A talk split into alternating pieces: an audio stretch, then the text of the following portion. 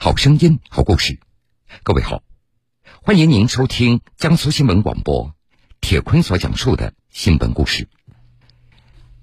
七月六号，国家体育总局对外公布入选二零二二年亚洲跳绳锦标赛国家队人员的名单，吉林长春的六岁女孩于灿一入选，由此她成为国家跳绳队有史以来年龄最小的运动员。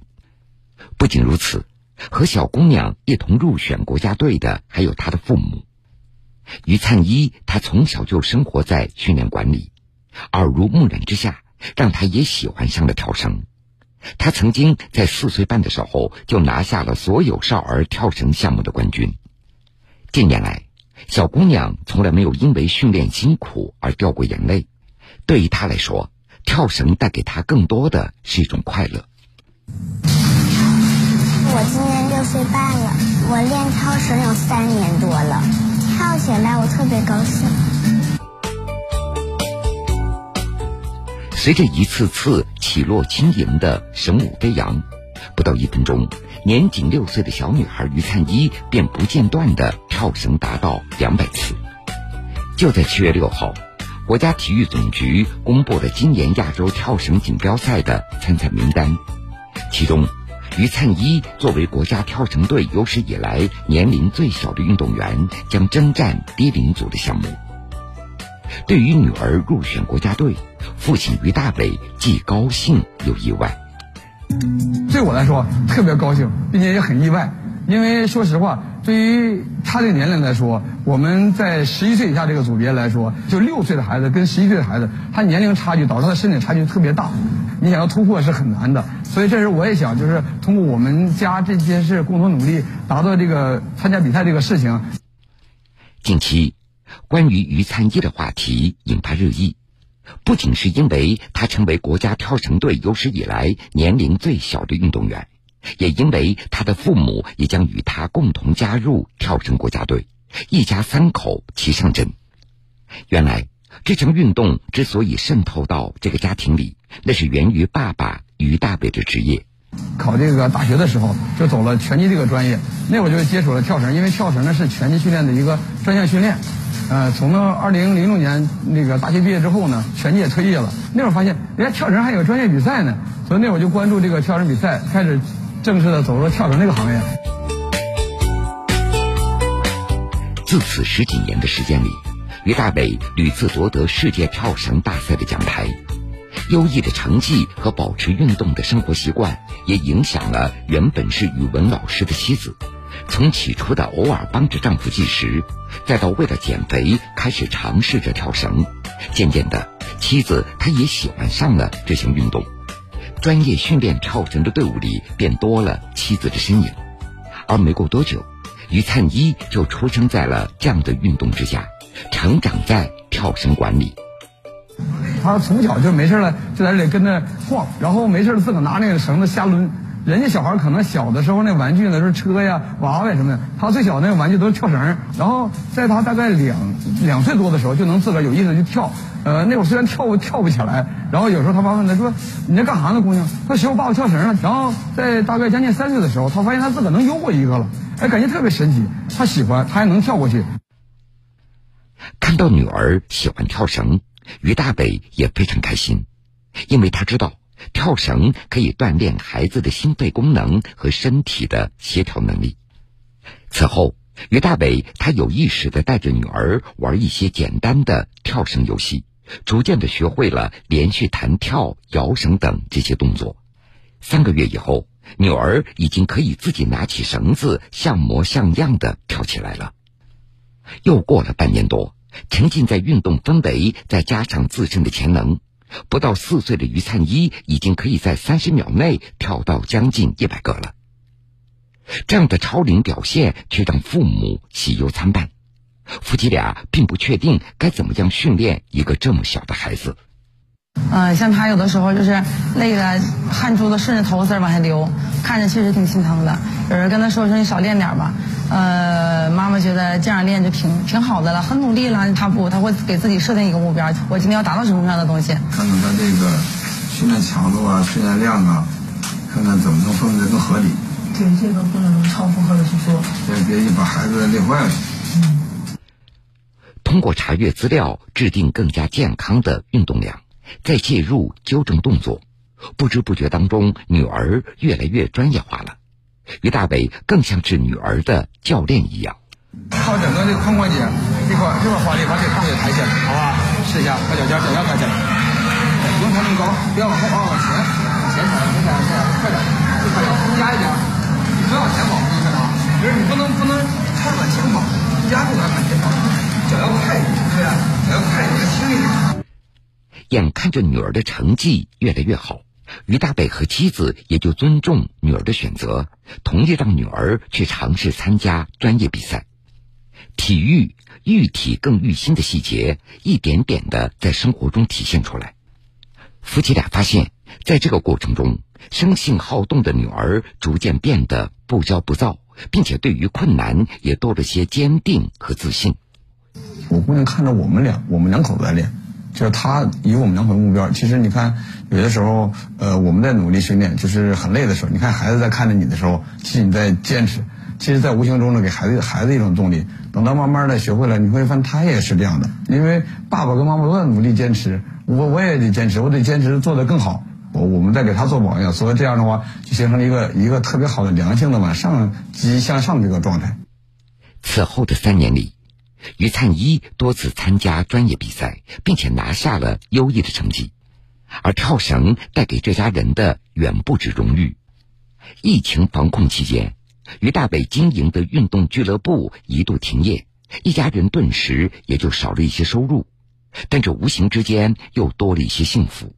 比如，路过空旷的公园，过去上课时的运动场景，在这里转化成了一家三口一起跳。抛开训练的目的，准备在疫情下共同享受运动所带来的快乐。相比过去，跳绳无形当中逐渐使他们的关系。更为亲密。其实孩子更需要是父母的陪伴，家庭为单位这种锻炼，你会发现更促进这个家庭的和睦。如果一个家庭都喜欢一项运动或者几项运动，大家呢，你会发现这种感觉是不一样的。那会儿可能运动起来之后，你可能会超越了这个我们说这个家庭这个关系，就是这个父女的关系，或者是这个母女的关系，还有这个夫妻的关关系，更多的是体现出这种快这种运动的快乐，还有运动带来的这种和谐的这种状态。即将到来的秋天，对于这家人来说是繁忙的。参加比赛的同时，也临近于灿一开始上小学的日期了。尽管运动成绩优异，但是对于是否想让女儿走上专业的道路，夫妻俩决定这个答案由女儿自己来做决定。就是更多的是以兴趣爱好培养为主，然后让他喜欢运动啊，爱运动，然后乐观豁达，有一个呃一颗爱心，然后能够有一个拼搏努力的这个状态，让孩子感感觉更自信。他那会儿小的时候，更多体现这种快乐。我们不能去决定这么小决定他想要做什么，他喜欢那就让他多做一点。如果等他大一点之后，他可能呃更喜欢学习了，或者喜欢更其他的，我们一样会支持他。幸福在哪里？这里，小小的跳跃带给于灿一一家三口大大的快乐，而接下来这个小伙子惊人的一跳，带给所有人巨大的惊喜。北京时间七月十七号，二零二二俄勒冈田径世锦赛传来中国队的捷报，在男子跳远决赛中。中国选手王嘉男凭借最后一跳八米三六的成绩，拿下了本届田径世锦赛中国代表团第一金，也是中国男子跳远在世锦赛上的历史首枚金牌。王嘉男也成为了继刘翔和王浩之后，中国第三位世锦赛男子冠军，同时也成为了我国田径历史上首位男子田赛项目的世界冠军。更是亚洲首位世锦赛跳远冠军。在夺得金牌以后，本台记者通过连线的方式采访了王嘉男，我们来听听这块金牌背后的故事。在决赛的最后一跳中，王嘉男的奋力一跃成为了载入中国田径历史的一幕。那么，在这一跳的前后，王嘉男自己在想什么呢？他告诉记者。当时我就给自己一个暗示和一个引导，就是说让自己能调动一下，争取出个奖牌的成绩。要提醒自己在全力拼的时候，能保证技术稳定的发挥。在起跳的一瞬间，其实我就知道已经有了，因为感感起跳的时候，我已经感觉到整个腾空的速度和高度都比之前要高很多。落地了之后，我也是马上就被弹起来。回头看了一下沙坑是那个位置，大约应该是在有奖牌的实力。冲击奖牌，不论是去年的东京奥运会，还是本届田径世锦赛，王嘉男的目标都是向奖牌发起冲击。然而在东京，他发挥失常，未能进入决赛。可是这一挫折没有打倒王嘉男，而是让他放下负担，告诉自己，不过是一切从零开始。王嘉男。我们就从零开始。我觉得这句话虽然不是特别好听，但是我觉得是非常对的。在这个整个这个赛季备战的情况下，我们教练组也好，科研团队也好，整个氛围都是非常好的，没有任何的意见上的分歧。过去一年是王嘉男加入江苏省田径队十一年以来，在南京基地备战训练最长的一年。他直言，南京是自己的福地，希望以后的所有大赛备战都可以在南京进行。这次回到省里呢，就是真的让我感觉到像回到家一样。这一年在江苏备战也是我取得成绩最好的一次。我觉得南京是我的福地吧。也之前我也跟我教练讲，我说以后备战备战所有大赛，我们都在南京备战，然后再从南京出发。王嘉男本次世锦赛摘金，不仅创造了一连串的历史，同样代表着江苏田径厚植基础、广泛布局的丰硕成果。赛后，中国田径协会向江苏省体育局发来感谢信。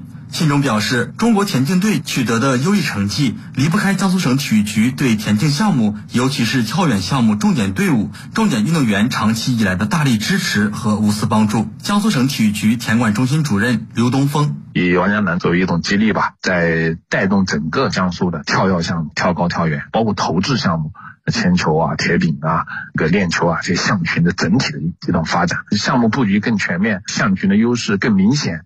最后造成我们的优秀选手就越来越多，为国家做呃更多的贡献。关于拿到世锦赛的金牌，王嘉男坦言自己曾经梦到过三次，但是每次梦醒后，他都会告诉自己回归现实，努力训练。如今梦想成真。王嘉男依然很踏实的表示，接下来自己的备战计划就是继续打磨自身实力。目标肯定是要有，但是目标不是以赛事的成绩或者赛事的名次来作为目标，还是想着以自己这个整体的实力也好啊，或者训练的效果和呃伤病的控制啊，还是以这些为目标，就是说能够有一个稳步起。提升的一个训练环境、训练状态和一个良好的身体状况，只要这些都能做到的话，我相信在未来的大赛中应该会更容易一些。好的，各位，这个时间段的新闻故事我们先为各位讲述到这儿。半点之后，新闻故事精彩继续，欢迎您到时来收听。